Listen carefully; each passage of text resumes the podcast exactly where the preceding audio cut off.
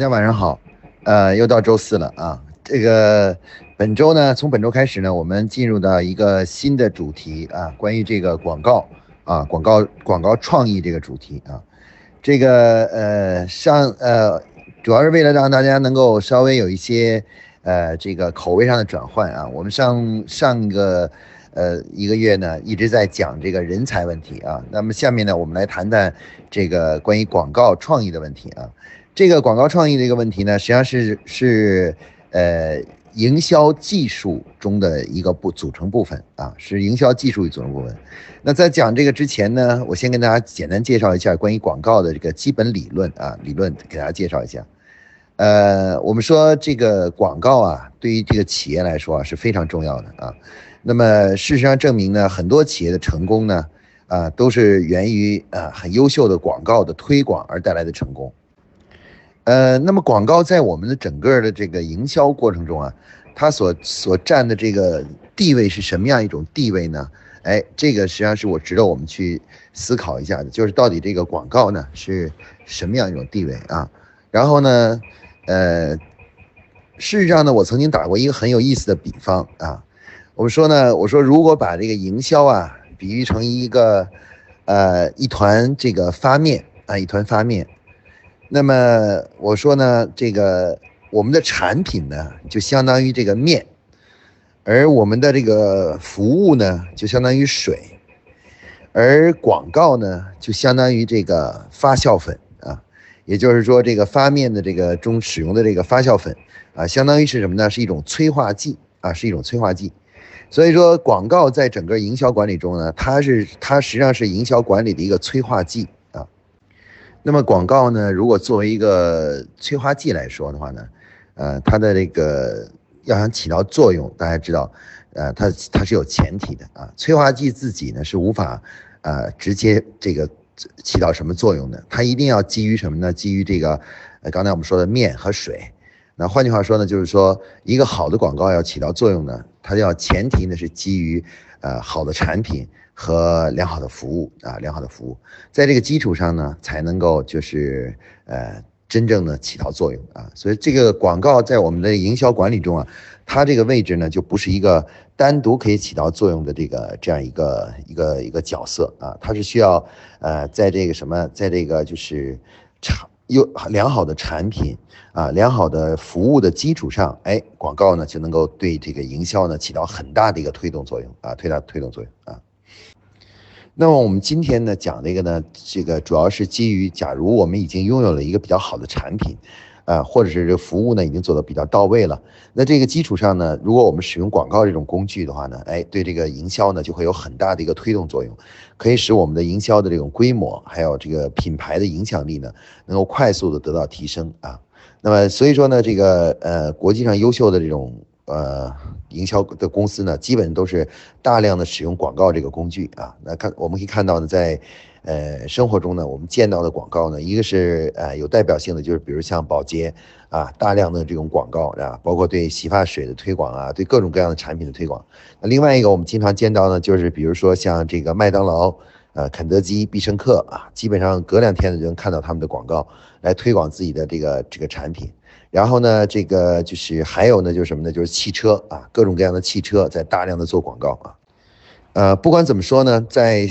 随着时代，虽然时代在不断的变迁，但是呢，事实证明呢，广告仍然是推动营销成长的，呃，就是第一工具啊，也就是第一个重要的一个工具啊，一个工具。如果没有呃良好的广告支撑，或无法做出好的广告的话呢，呃，这个营销的成长速度呢就会。比较慢啊，比较慢，甚至有的时候呢，没有良好的广告的支持的话呢，呃，有些产品呢销量呢会慢慢的下滑啊，慢渐渐的就退出了消费者的这个视野，然后那个呃，那渐渐的就就从市场上消失了，啊，消失了啊，所以说呢，怎么样做好广告啊？那这个实际上是我们呃每一家企业啊都会面临的一个一个营销上的大问题啊，营销上的大问题啊。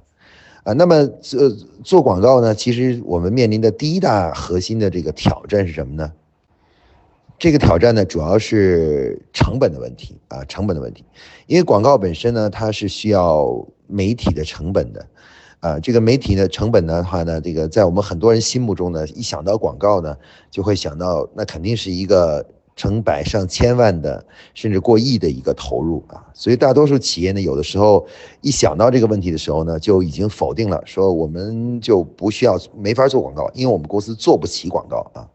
那么首先呢，这个这种理解是错误的啊，这种理解是错误的啊。可以说呢，广告呢，其实它的形态呢是多种多样的啊，多种多样的，而且呢，广告到底能不能，到底能够这个就是起到多大作用呢？呃，虽然跟这个媒介投入的总体费用是有一定的相关关联性的，但是它还有另外一个影响它的因素呢，就是什么呢？就是广告本身的这个这个对消费者的冲击力啊，或者我们叫影响力。那如果广告的影响力足够大的话呢，消费者只要看一次这个广告，可能就能记住这个产品，或者是甚至是受到了打动，然后去尝试这个产品。那么这样的话呢，广告费用呢就会大大的减少了。那如果我们的广告影响力不够呢？那我们比如说可能会投三三倍、五倍甚至十倍的广告。那一个消费者可能需要看到，比如五次到十次，才能对这个产品有一个印象啊，可能还是还没有动心。那这样的话呢，我们的广告成本呢就会大幅度提高。那么这样的话呢，广告就没法做了，很多企业就没法用好广告这工具了。所以广告工具的用好呢，其中有一个非常重要的问题，也是我们今天探讨的这个问题，就是关于怎么样能够开发出一个真正能打动客户的、打打动人心的这样一个一个一个广告啊。那这个呢，其实是今天我们谈我们这个主呃今天这个话题的一个主主题啊，就来探讨一下这个问题啊。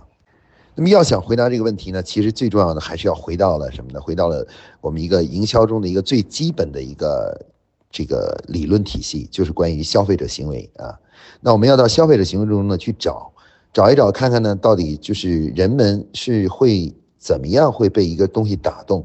啊？打动人们的那个这个点是在哪里啊？其实呢，作为我们每一个人呢，都是消费者。那作为一个消费者来说呢，其实我们在生活中呢，每天呢都会接触到各种各样的事物啊，事物啊。那这些事物呢，其实都会转化成什么呢？转化成信息，然后进入我们的脑海中。那我们发现呢，有些事物呢，就会给我们留下深刻的印象，而有些事物呢，就留下了比较浅的，甚至是呃过一过了就忘掉的这样一个这样一个状态啊。那其实我们要研究的是怎么说呢？就是说什么样的事物会给人的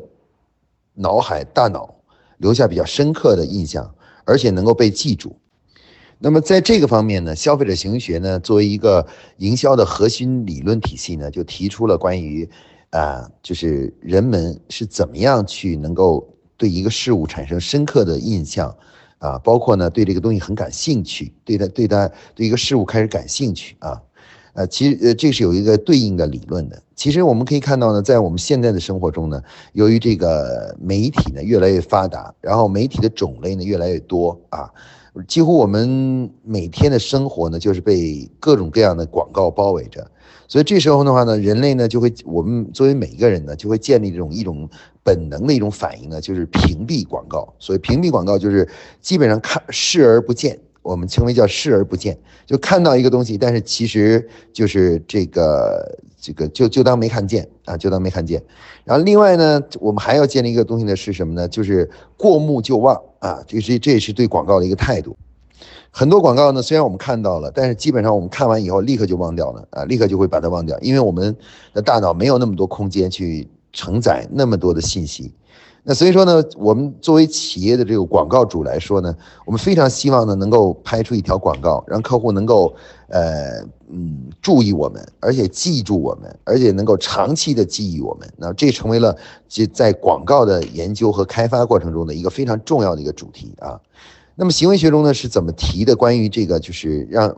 这个一个让人能够呃过目不忘的这种。广告是怎么是是有什么机理呢？啊，那在消费者行为学中呢，就提出了一个很重要的一个词汇啊，来去形容广告能够如何去给人们产生这个叫做呃这种呃良比较比较呃深的这种印象，或者是这种比较深的这种呃冲动啊呃这种冲动。那么在消费者行为学中呢，使用了一个词汇叫什么呢？叫共鸣啊共鸣。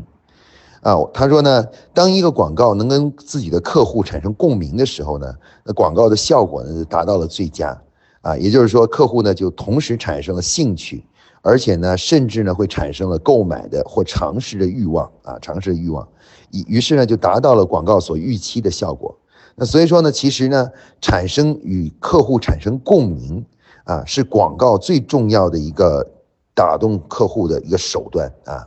那么实际上，一个好的广告和一个不好的广告的本质的区别，并不在于你的画面是怎么样，包括你的情节有多么有意思啊、有趣啊什么之类的，并不是在于这个，而是在于你是不是能跟你的顾客、你的客户啊，就你的产品啊的使用，能够达成一种呃共鸣啊，那有共鸣。那什么是共鸣呢？那共鸣呢，其实指主要指的是呃，我们说在这个物理学中啊，共鸣呢是说啊两个音差。啊，频率是相同的。你敲击一个音叉，啊，另外一个音叉呢，随着这个声波的这个传递震动，然后呢，由于频率跟你一样，然后呢，就会吸收这个呃另外一个音一个音叉的这个这个能量，然后产生同等的震动，而且震动是越来越强的啊，这个就称为叫共鸣。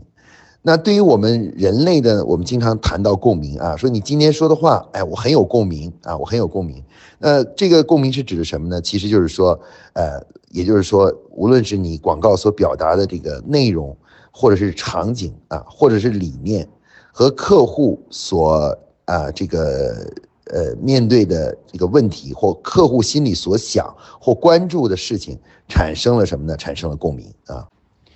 那广告是通过什么方式与客户产生共鸣的呢？就是产生这种啊，就是让客户觉得，哎呀，这就是我昨天啊遇到的情况，哎呀，这就是我，我就是这样的啊。那么其实当人们产生这样的言语的时候呢，就说明人们产生了共鸣了。那么广告是怎么样去帮助人们产生这种共鸣的呢？哎，它使用了一个非常重要的。做法呢，就是我们称为叫做场景共鸣啊，场景共鸣啊，基本上呢，广告的共鸣呢，大概是有两种，一种呢叫做场景共鸣，或者叫做视觉共鸣，然后另外一个呢就是叫做理性共鸣，理性共鸣就是道理的共鸣啊，道理的共鸣啊。那么有的广告打动人呢，是因为它出现的场景啊，和客户和消费者遇到的场景呢，非常的相似啊，看到那个场景呢。哎，客户就是产生一种共鸣啊，产生一种强烈的共鸣。那么，有些广告呢是通过他讲了一句话，那这句话呢会让客户呢产生一种啊，觉得这句话说的太有道理了啊，于是呢产生了一种共鸣啊，和自个儿所想的那个东西啊产生了高度的这个一致啊，于是呢就产生了共鸣啊。那基本上呢，我们说共鸣呢，大致上就这两种，一种呢就是啊画面和视觉上的共鸣。啊，另外一个呢，就是什么呢？就是这个讲了一句话啊，从理念上达到了得到了共鸣啊，共鸣啊。那么这个开发出一个能够打动人心的广告，从本质上来说，就是去开发出来一个能够与自己的客户、目标客户产生这种视觉共鸣或者是理念共鸣的这样的一个广告啊。那基本上说，所谓的好广告，基本上就所谓的好字，就指的是要么你。找到了一个视觉共鸣，要么呢你就找到了一个理念的共鸣。那么首先呢，让我们来谈谈什么叫做视觉共鸣啊？视觉共鸣。那么在生活中啊，其实每一个人呢，在生活中呢，从早晨起床开始，一直到晚上上床这个睡觉，其实呢，我们都会啊，就是呃，有很多生活场景会产生啊。我给大家举个例子，比如说呃，这个早晨起来的时候。啊，你这个闹钟一响，然后呢，你就一掀被子就起来，然后呢，你有的时候偶然你会扭头一看，往什么呢？往自己所睡的枕头上一看，哎，发现那个枕头上呢掉落了不少的头发啊，不少的头发。那么，其实这个场景呢，是我们很多人在生活中呢都会遇到的一个场景啊，一个场景，哎，就是呃，随着自己的年纪增长啦，或者身体啊，呃，没有年轻的时候那么那么好的时候啊，我们就会发现呢，每天早晨起来的时候呢，我们的这个枕头上呢就会有很多头发啊。那么这个场，这个呢，我们看枕头呢，一瞬间呢，其实那个呢，就是我们我们把它称为叫做什么一个生活场景啊，一个生活场景啊。那么，如果你是一个销售啊，比如说帮助客户调理身体的，然后这个呃那个缓解衰老的、抗衰老的，然后这样的一个产品的话，那么这个场景就可以直接打动客户啊。就是你如果在你的广告上一个平面广告上出现了这样一个场景，就一个枕头上面有若干根头发啊。然后你再说点什么东西，哎，那这时候呢，客户其实就会呃跟你产生共鸣。为什么？因为这种这个场景是我们每个人早晨起来的时候基本上都会看到的一个场景啊，就是看到哎枕头上到底是怎样的啊？比如说是有是不是头发变多了啊？变多了啊？呃，就这个呃，那这个呢，其实就是我们说的什么呢？叫做场景共鸣啊。那么这种场景共鸣呢，其实随在整个一天一个消费者一天的生活中啊，会出现很多次啊。比如说啊，起床以后，那你要干什么呢？你就会去刷牙，对吧？那刷牙的时候呢，你把牙膏挤好了，把这个牙刷放到嘴里面刷了一下，刷了一下的话呢，有的时候你就会把牙刷拿出来看一下，看一下那个牙刷。哎，在看牙刷那一瞬间，你突然发现那个牙膏上有些红色的啊，像血一样的东西出现在那个那个牙膏上，就是那个牙刷上了。哎，这一瞬间又是一个重要的生活。场景啊，就是又又是一个生活场景。那么，如果一个卖牙膏的一个做这个牙膏的企业，比如像云南白药啊，那么这样一个呃牙刷上面充满了白色的泡沫，然后中间有一些红色的啊这个印记在上面的时候呢，这个对于推广一个能够抗这个牙龈出血的产品来说，就是一个非常非常好的一个广告。因为什么？因为它容易跟客户产生共鸣啊，产生共鸣。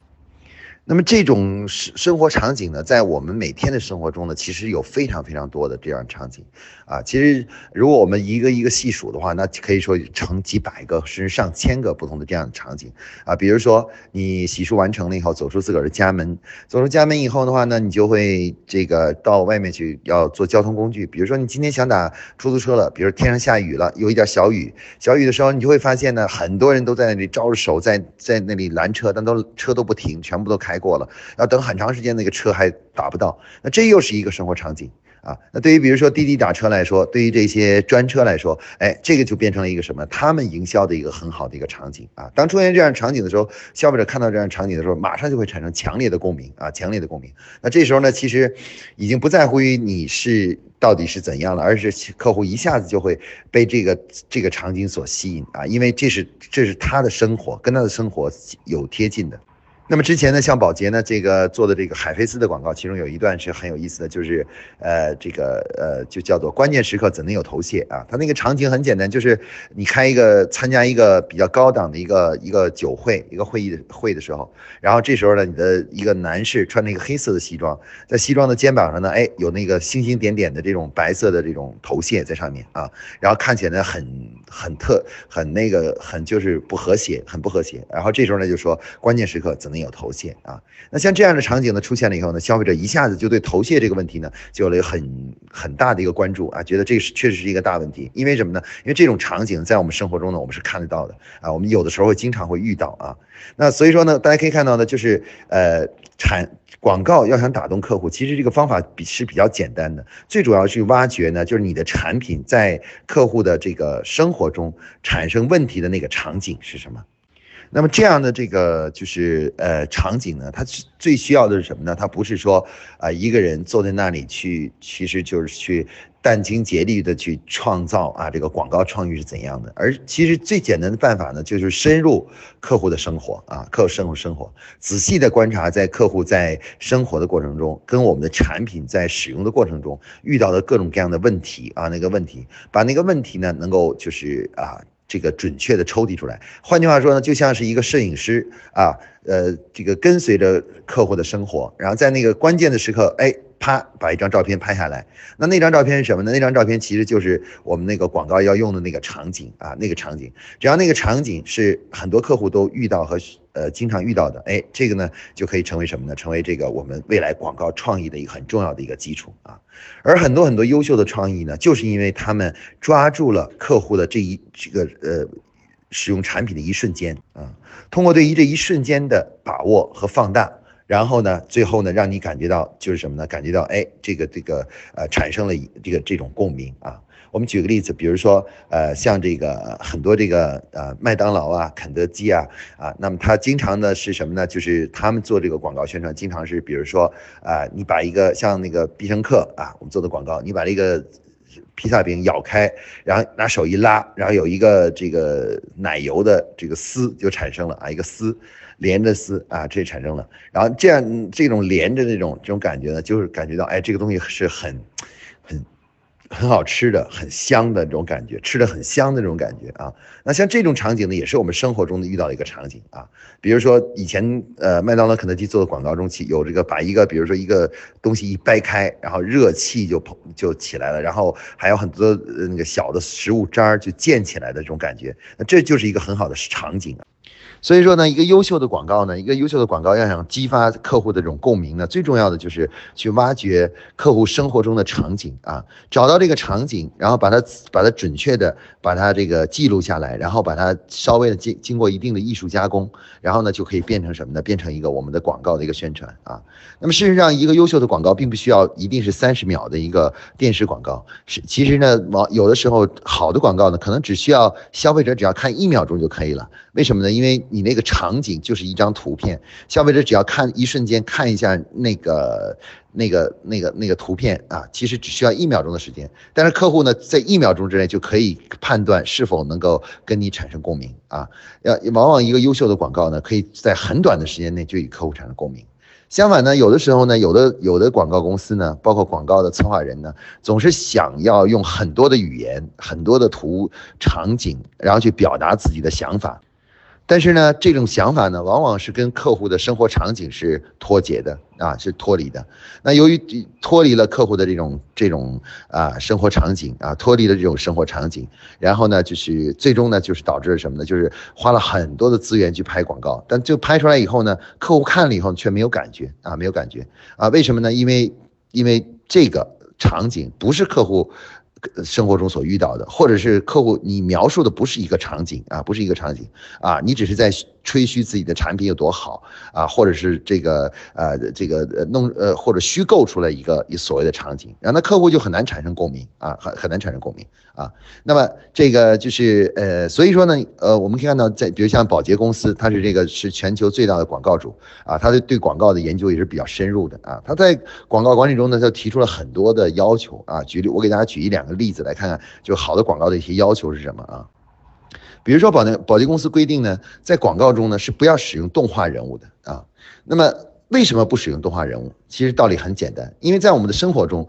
你不会出现动画人物的。你在在生活中哪里有动画人物可出现的，对吧？你使用动画动画人物，那么这个你那个场景就变成了一个从一个比较真实的场景，就会变成一个虚拟的场景。虚拟场景呢，消费者产生共鸣呢就很难产生共鸣，因为他觉得不真实啊，跟他的情况啊就是那什么的啊。我们看卡通的时候呢，我们都知道那是假的，那不是真的，你知道吧？不是真的啊。所以说呢，呃，我们可以看到这宝洁公司针对这个提出了说，所有的这个广告中是不使用这个动画动画人物的啊，人物人物是不能使用动画的，不能使用动画人物做做人物人物的，这是一个非常重要的一个那什么，就是为了。为了就是防止就是这个广告就是无法跟客户产生共鸣啊。比如说，还有一个呃重要的当时一个规定呢，就是说，呃，他说呢，这个如果是这个有功能性的产品呢，一定要尽最大努力使用对比式的广告。什么叫对比的？大家可以看到，就是说，呃，有一个场景啊，对比着两种产品在使用使用后的这种不同啊不同。那这个这种对比是怎么样跟客户产生共鸣呢？其实道理也很简单，因为什么呢？因为当我们使用完一个产品之后，它肯定有一个结果。啊，总归来讲有一个效果啊，对吧？那这个，当你把两种不同的效果对比起来的时候，其实就是把两个场景放在一起了啊。一个就是使用 A 产品的场景的的结果是什么？一个使用 B 产品的场景是什么啊？那么场景，那么客户有的时候呢会啊在自己的生活中呢会对比使用两个产品到底的效果怎样啊？那这种对比呢，其实也是生活中的一个很重要的一个场景啊，一个场景啊。那像这样的场景呢，在我们的生活中呢，其实是非常非常多的啊。好的广告呢，其实要想拍出一个好的广告并不难啊，并不难。关键是呢，你是不是能够坚持刚才我说的这个场景原则啊，就是去深挖客户的这个呃使用的一个场景啊。比如说，你如果想卖一个，我们举个例子，比如你想卖一个瓶装的一个豆浆啊，这个豆浆就是装已经灌好一瓶一瓶的啊豆浆。那嗯，你怎么样去挖掘客户的场景呢？哎，你可能会想一下，就是客户的场景是早晨起来，哎，这个坐去赶地铁啊，在赶地铁之前呢，路上呢就买了几个那种街边卖的那种豆浆啊，豆浆那一杯的一杯的那种豆浆，那自个儿拿着那个杯子，那个杯子很软，然后呢你就走上了地铁，然后地铁呢人有很多很挤，然后一挤的话呢，那个你你你那个软软的那个豆浆呢就一下子被挤挤挤到洒掉了啊洒掉了。那像这样一个场景呢，如果你要是卖一个瓶装豆浆的话，这就是一个非常好的场景啊。客户看到这个以后，马上就就能就有强烈的共鸣啊。但是我昨天我还遇到这种情况呢，哎，这样的话就有就有利于客户呢，就立刻对广告产生印象，并且感兴趣，甚至呢就立刻记住了你的产品或者是品牌啊，产品和品牌。那么我们说，所以说拍出一条优秀的广告，其实这个路径并不难。相反呢，我们在现在的这个就是，呃，很多企业在制作广告的时候呢，由于没有经过系统的学习，而且对这个客户的这个心理啊、消费者行为啊不够了解啊，所以说往往呢走着呢走就就走走向了一个歧途。这个歧途就是什么呢？就是老想去弄出一，就像想拍出一个像是一个电视电视连续剧一样的。啊，拍出一个就是啊非常与众不同的一个电视连续剧。其实呢，呃，这个真正的广告往往不是这样的啊，啊，而真正的优秀广告呢，往往是它只是把生活的某一个瞬间，啊，我们不太经意的一个瞬间，把它抓住，然后把它放大，啊，这时候呢，客户呢看到以后，哎。有这种似曾相识的感觉，然后呢就产生共鸣，那这个呢就能够拍出一个很好的广告啊。所以大家只要记住我说的这一点啊，这一点其实就不用呢再去电殚精竭虑的去创造所谓的这个就是啊这种特别独特的故事情节呀，或者是那种非要一定要去请明星来代言一个产品啊等等的这样这样一个东西啊，完全可以使用什么呢？这种我们说的这种场景化的方式来进行营销啊。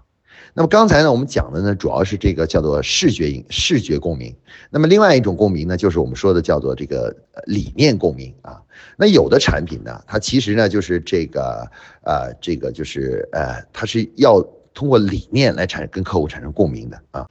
那么有些产品呢，它那个效果呀，不是即时的，不是马上。就能够产生的啊，马上就产生的。然后呢，那这样的话呢，如果让你找这个生活场景，然后来影响顾客呢，就很困难，因为它不是立刻就产生效果的，所以你没法找到这么一个视觉场景啊。那没法找到视觉场景的这种产品呢，它就需要去找一个理念的共鸣啊，理念的共鸣，就通过理念与客户产生共鸣。那这个理念是什么呢？哎，这种理念呢，通常呢都是在生活生活中啊。这个就是呃，其实就是呃，被我们大家呢都已经广泛的接受的一种一些理念。但是呢，这个别这个什么，就是但是呢，往往是人们都没有去关注这个理念啊，关注这个理念啊。比如说前一段时间我们这个呃销售比较好的这个呃汇仁江西汇仁的这个汇仁肾宝啊，汇仁肾宝啊，它呢这个这个补肾这个东西呢，其实呢呃可能从视觉共鸣上呢有点困难。那于是呢，他们就选择了什么呢？选择一种理念上的共鸣。那这理念是什么呢？哎，其实所有的我们这个中年人呢都知道啊，等于他是过了大概四十岁左右，哎，我们就会发现呢，这个身体的精力啊啊，还有这个呃精气神呐，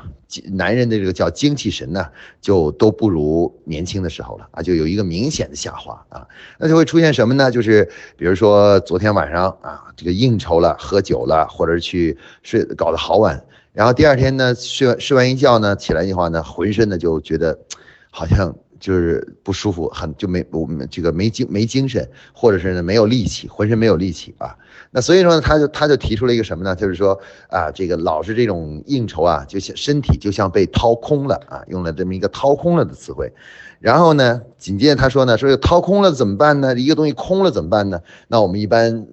日常的这个生活的理念就认识到，空的东西就要把它补回来啊。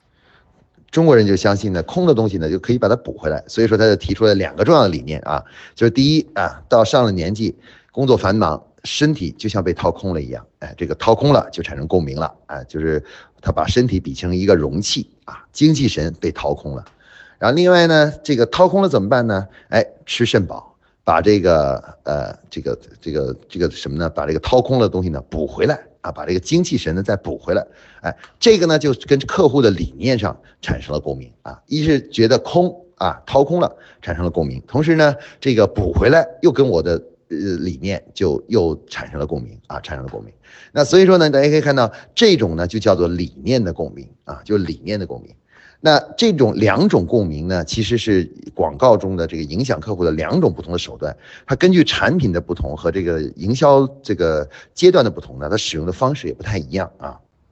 那一般呢，这个如果能使用视觉共鸣呢，那最好是首先使用视觉共鸣，因为视觉共鸣呢，它被客户接收啊，包括理解的速度比较快。换句话说呢，就是看一眼就有效啊，看一眼就能记住。啊，那如果是理念共鸣呢？那这个时间呢，就一秒钟就做不到了，可能要反复看几次，才能够哎想一想，然后才能产生这种共鸣啊。所以说这个呃，我们说如果一个产品可以做这种视觉共鸣的，那最好是做视觉共鸣啊。如果是做不到视觉共鸣了，那就开始这做什么呢？做这个就是呃这个叫做理念共鸣啊。比如像中国人呢，都有这个所谓的传家的习惯。什么叫传家习惯？从我们中国古代呢就讲啊，什么东西最珍贵啊？啊，最珍贵的东西啊，应该叫做传家宝啊，能够传家的东西啊。那于是呢，这个像国外的这个 De Beer 这个钻石呢，他这个卖这个钻石呢，啊，他就提出这个一句口号，叫什么呢？就叫做钻石恒久远，一颗永永流传。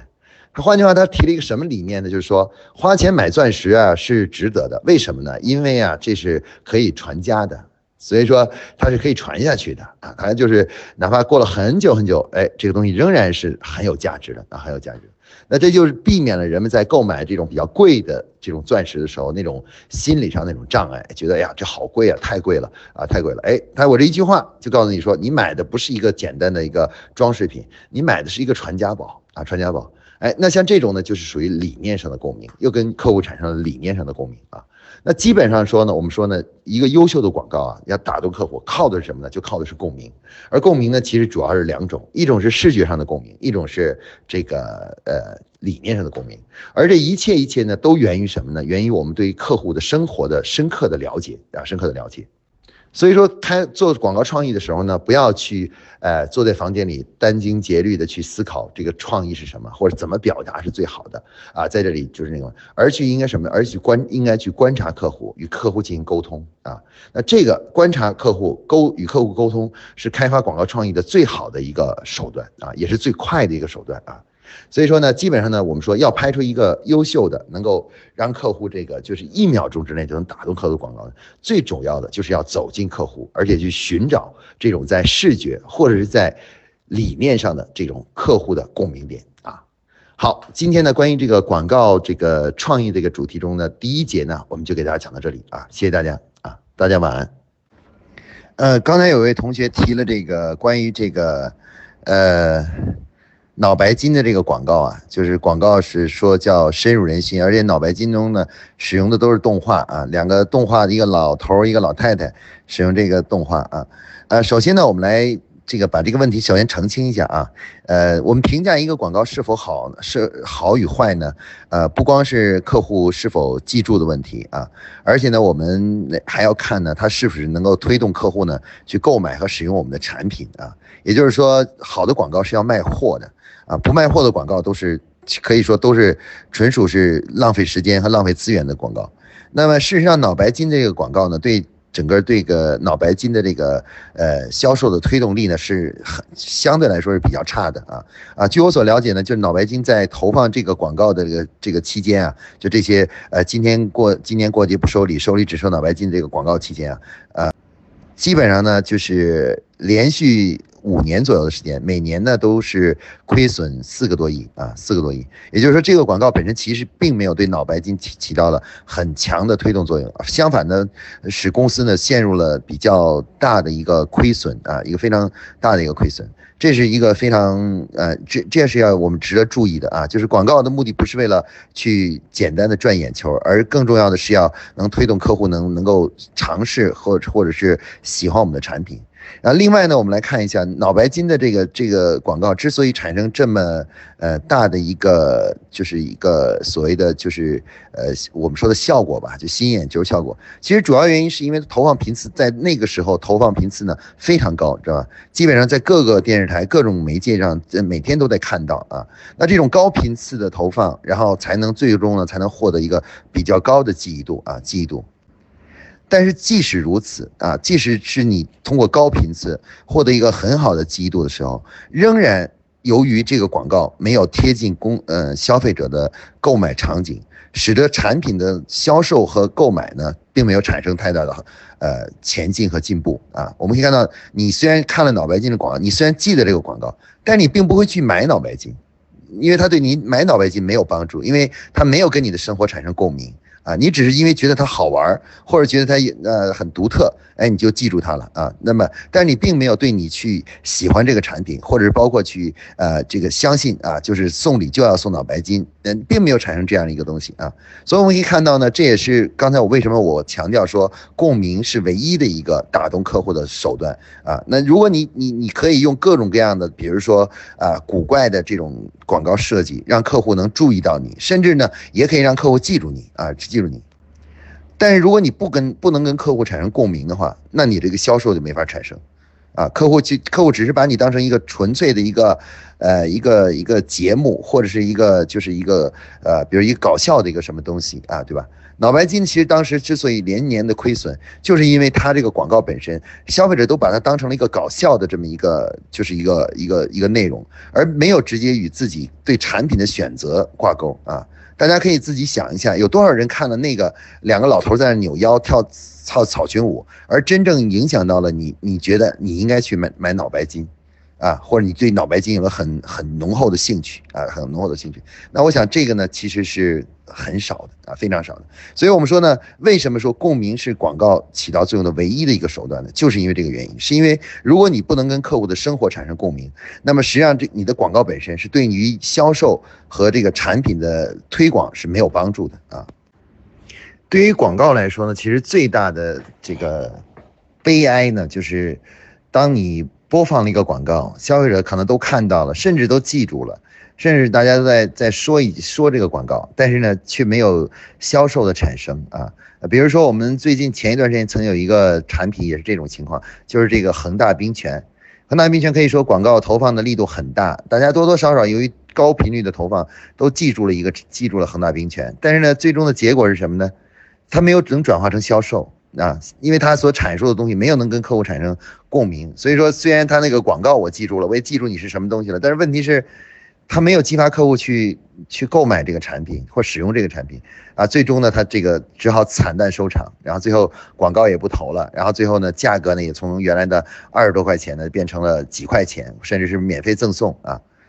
所以说广告这个理论呢，其实它是一个呃，它是一种非常重要的一种营销的管理的规律啊，就是我们不能光看它的表面表面现象。有的广告呢，虽然看起来好像很红火啊，好像很那个什么，很这个就是呃，就是甚至也能让你记住一个广告，但是问题是在于它是无法打动你。使用它的产品，而这个呢，如果是这样的广告呢，它就实际上失去了最基本的广告的用途了。广告的用途其实它是一种产品的推广手段或者品牌的推广手段。如果光是整天只是嗯让赚了一个眼球，赚了一个吆喝，但是没有实际的销售产生，那这样的话呢，其实这样的广告呢，其实是应该说这是一个不能成为叫成功的广告，而更更应成为是一种广告的误区或者是。广告的一个陷阱啊，就是只是追求了呃这个所谓的客户注意你、记住你，而忽视了对客户的打动力啊。而我们讲的这个就是这个共鸣呢，它实际上是既考虑了与客户的这个考客可独特性，呃和记忆记记忆力，客户是否能记住你，同时呢也考虑了什么？考虑的就是怎么样能去。呃，使消费者对我们的产品感兴趣，甚至去进一步的使用我们的产品啊，那这样呢才能成为一个真正的好广告啊，好广告。所以说呢，因此我们就概括一句，就是说共鸣啊是广告成功的一个可以说是唯一的一条途径啊，就是与也也是是一个好广告的唯一的一个标志啊，这样一个理念。